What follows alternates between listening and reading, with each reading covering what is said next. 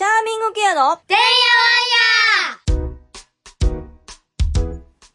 この放送は病気や障害のある子供たちと家族のためのトータルケアを考えるチャーミングケアが日々のてんやわんやの中からチャーミングケアのヒントを探していく番組です。はい、えー、今日も始まりました。チャーミングケアのてんやわんや。えー、今日はですね、ゲストに特定非営利活動法人 ALD の未来を考える会の本間理恵さんにお越しいただいてます。よろしくお願いします。よろしくお願いしまあの、本間さんとはですね、あれ何年前 ?2 年前ぐらいかな？外来小児学会っていうのが東京であって、す。はい、その時に、あの、ブース、ブース展示、あの、発表もされてたんですよね、確かね。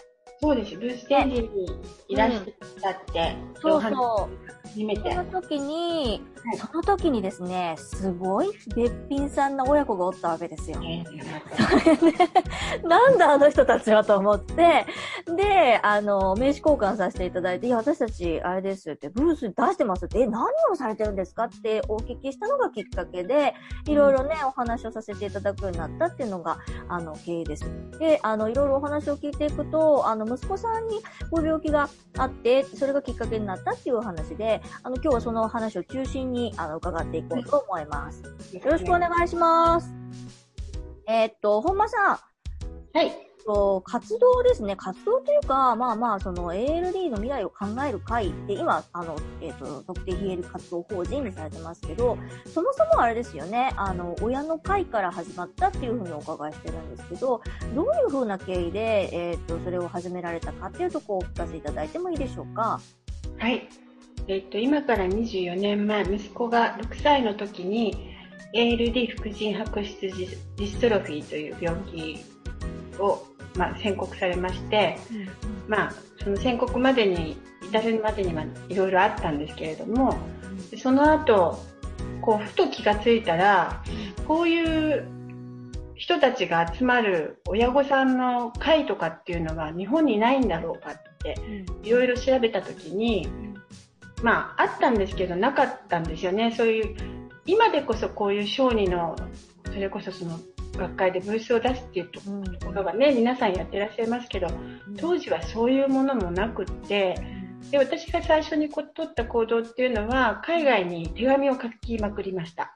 はそう、まずインターネットが普及してない時代だったんですよ。あ笑っちゃいますよね。うん。す年がバレごいます。と。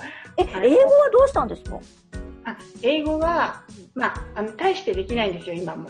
大してはできないんですけど、まあ、あの、頑張っていろいろ支援すごい。もうあの、いやいや、本当に、あの、単語を並べてるだけですけど、で、あの、当時、今も主治医である先生が、うん。まあ、それを病室で、なんか必死にやってる姿を見て、うん、大丈夫？って、で、一緒にださって、で、なんか本当にちゃんと返事が返ってきたんですよね、当す時。ごい。な時間、今だったらメールですぐ返ってくる時代じゃないですか。うんうん。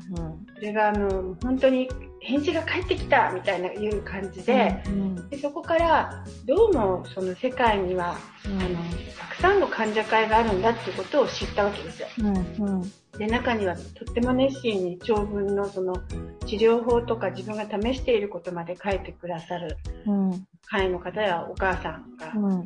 手紙をくださって、もう本当に涙が出て、まあ、あの、私は一人ではないとそこでうん自分うん。で、うんまあそういうことならば日本で患者会を作りたい。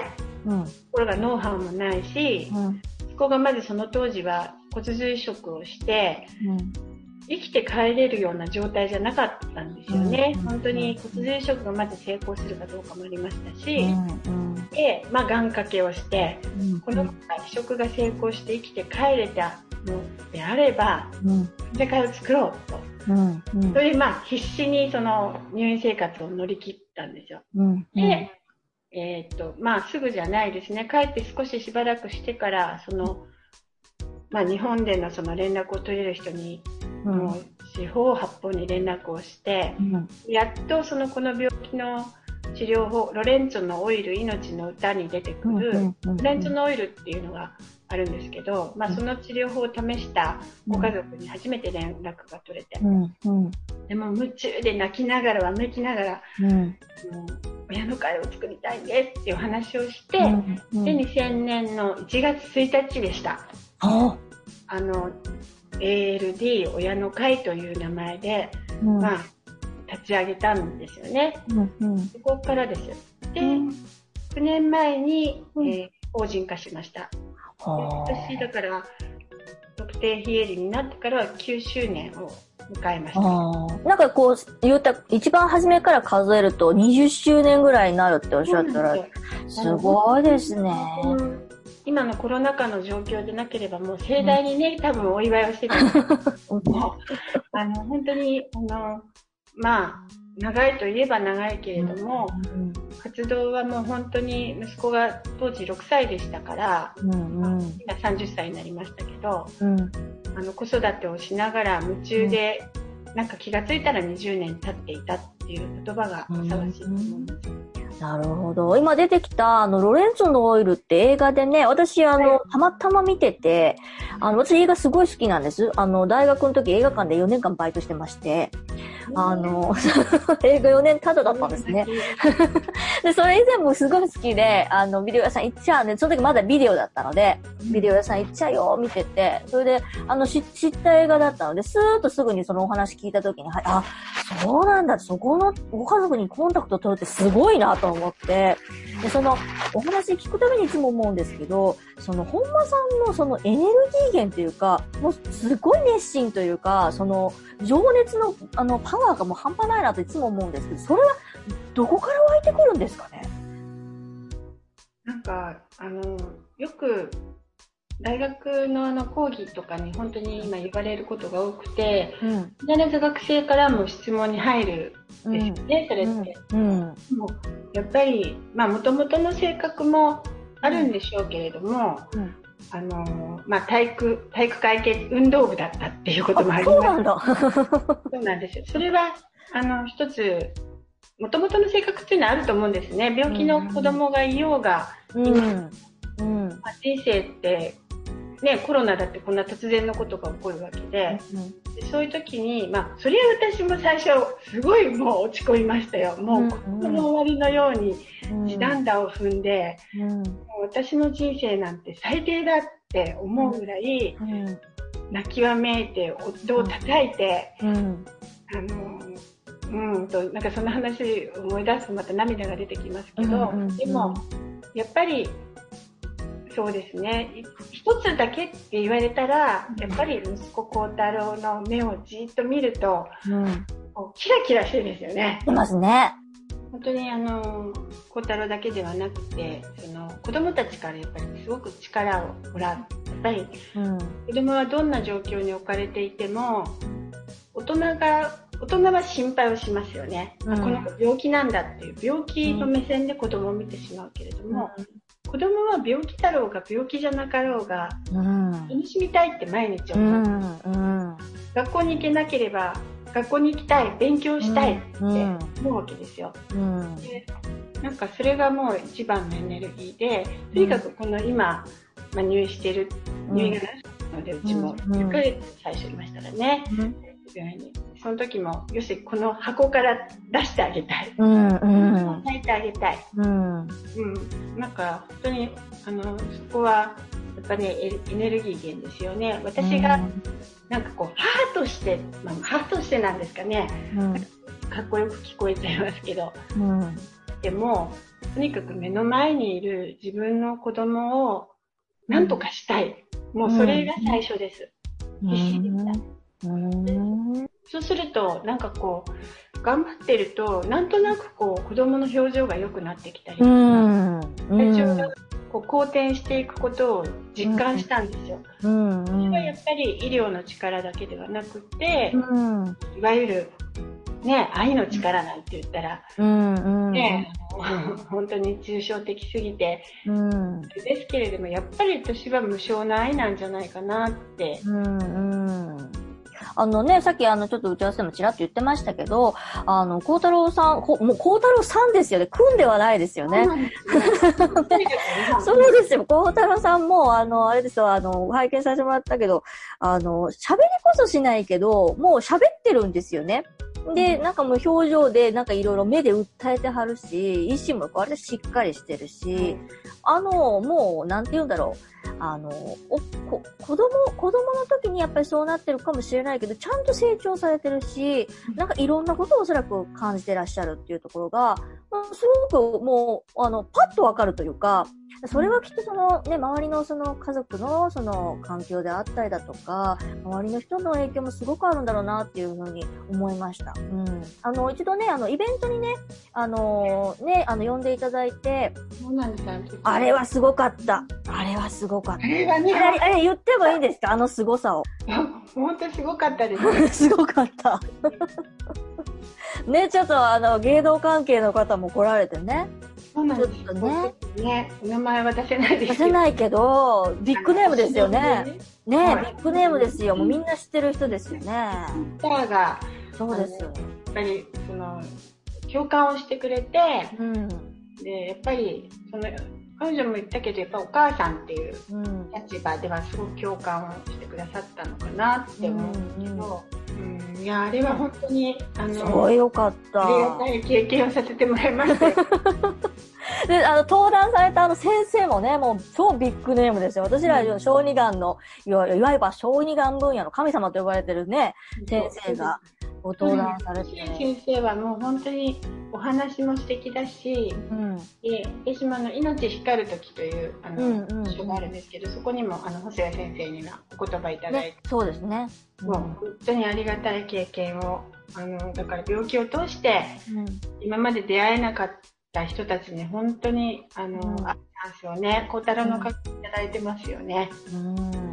あとほんで、あのー娘さんがね、またべっぴんさんでね、それがまた一生懸命こうね、あの、するんですよね。その、事務局、じ事務局のおお仕事というか、あの、一緒に私が、あの、出会った時は、あの、学会にも来られておられたし、割とこう、一緒にニコイチでされてるみたいな感じだったんですけど、最近また結婚されて、またちょっと違う動きになったっていうふうにちらっとお聞きしたんですけど、まだ依然とずっと事務局としては動いてらっしゃるんですよね。あそうなんですよ本当フルタイムで仕事をしながらなんかあの外から見るとねなんか事務局員が なんか雇ってるみたいなそんな余裕がないって 本当にあのいっぱいいっぱいですけど、あのまあ、娘が手伝ってくれることで、うん。まあ、一番分かってくれてるしうん。ところがその甘えではなくてねうん。彼女はあの本当に弟ラブなんですよもうんう弟が大好きで。うん。でなんか普通その家族がやると甘えとかねそういうのがあると思うんですけど、むしろ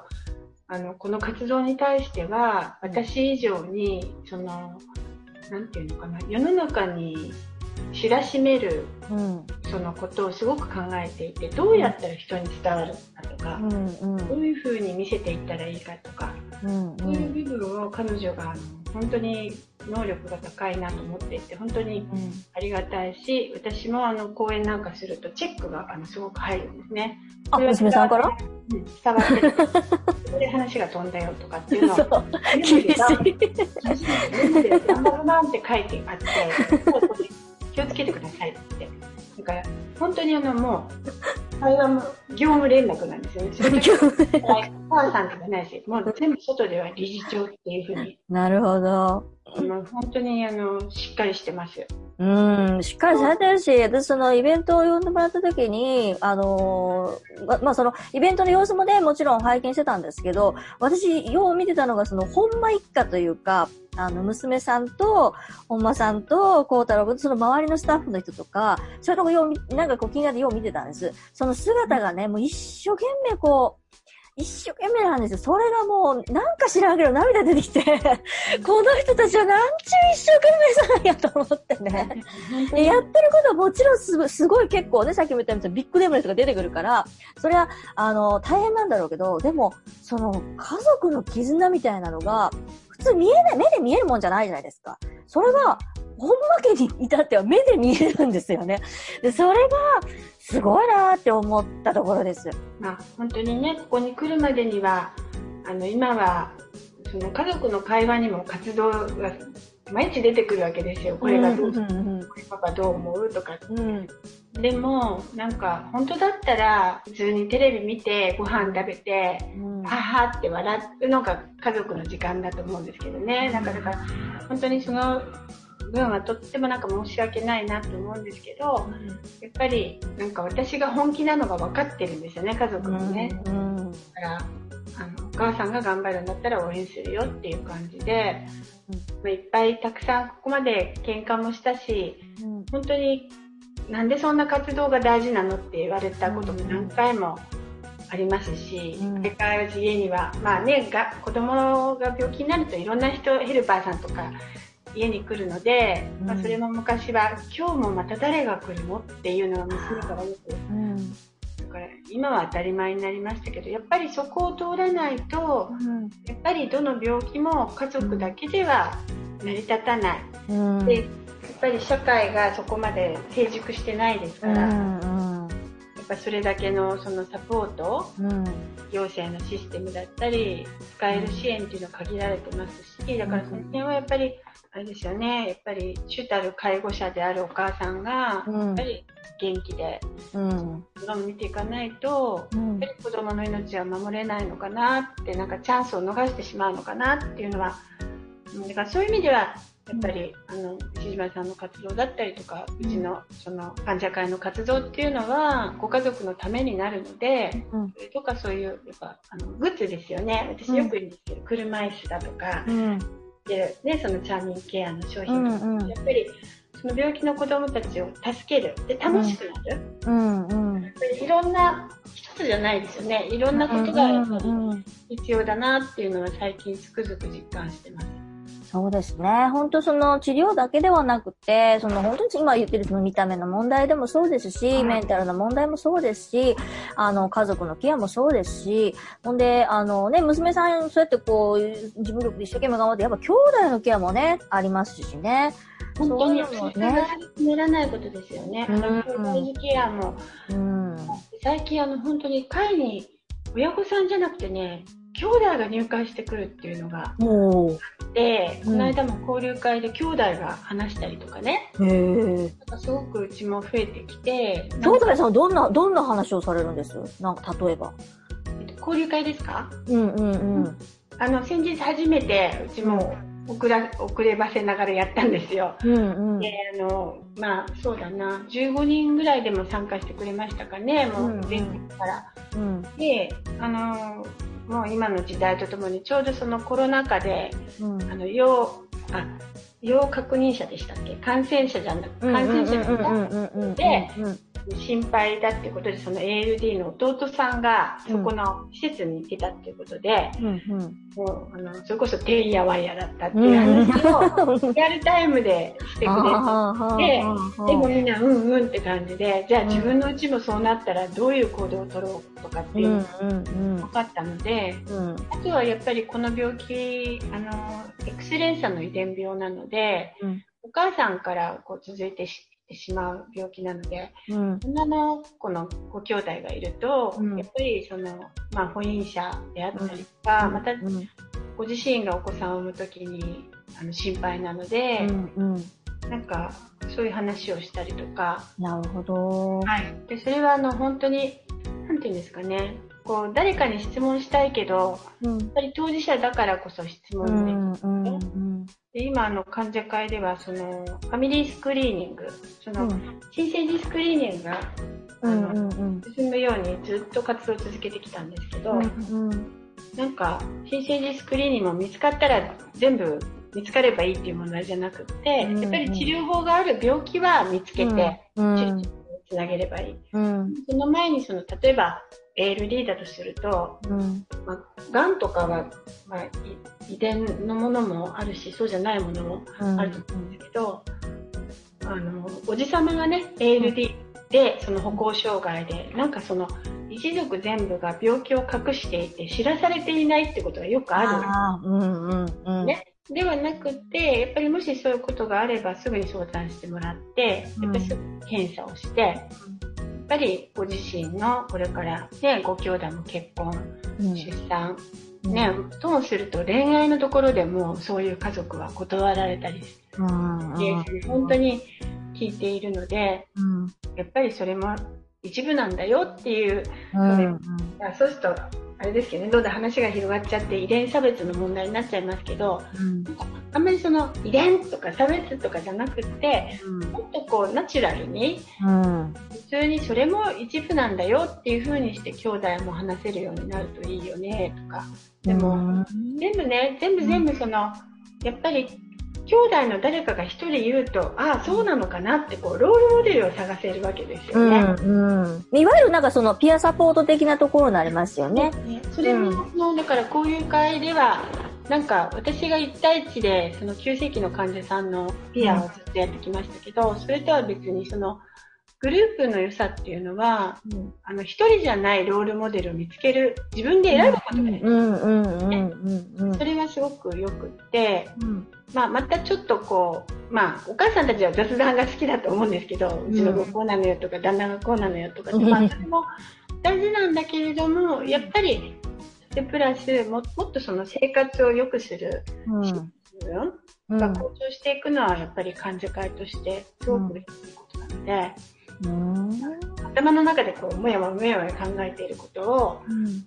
ちょっと吐き出して、うん。そのグループの誰かが言うと、あ、なんだ、私一人じゃないんだって思えるみたいな。うんそれは、あの、交流がとっても良かったですね。あの、コロナ禍というか、えっ、と、今年やっぱなんかこう、なんか集まってするのすごいししづらいと思うんですけど、あの、例年であれば、その交流会というか、なんかこう、みんなでこう催しをするだとか、なんかこう、例えば機関誌を出すだとかっていうタイミングってどれぐらいのあの頻度であるんですか？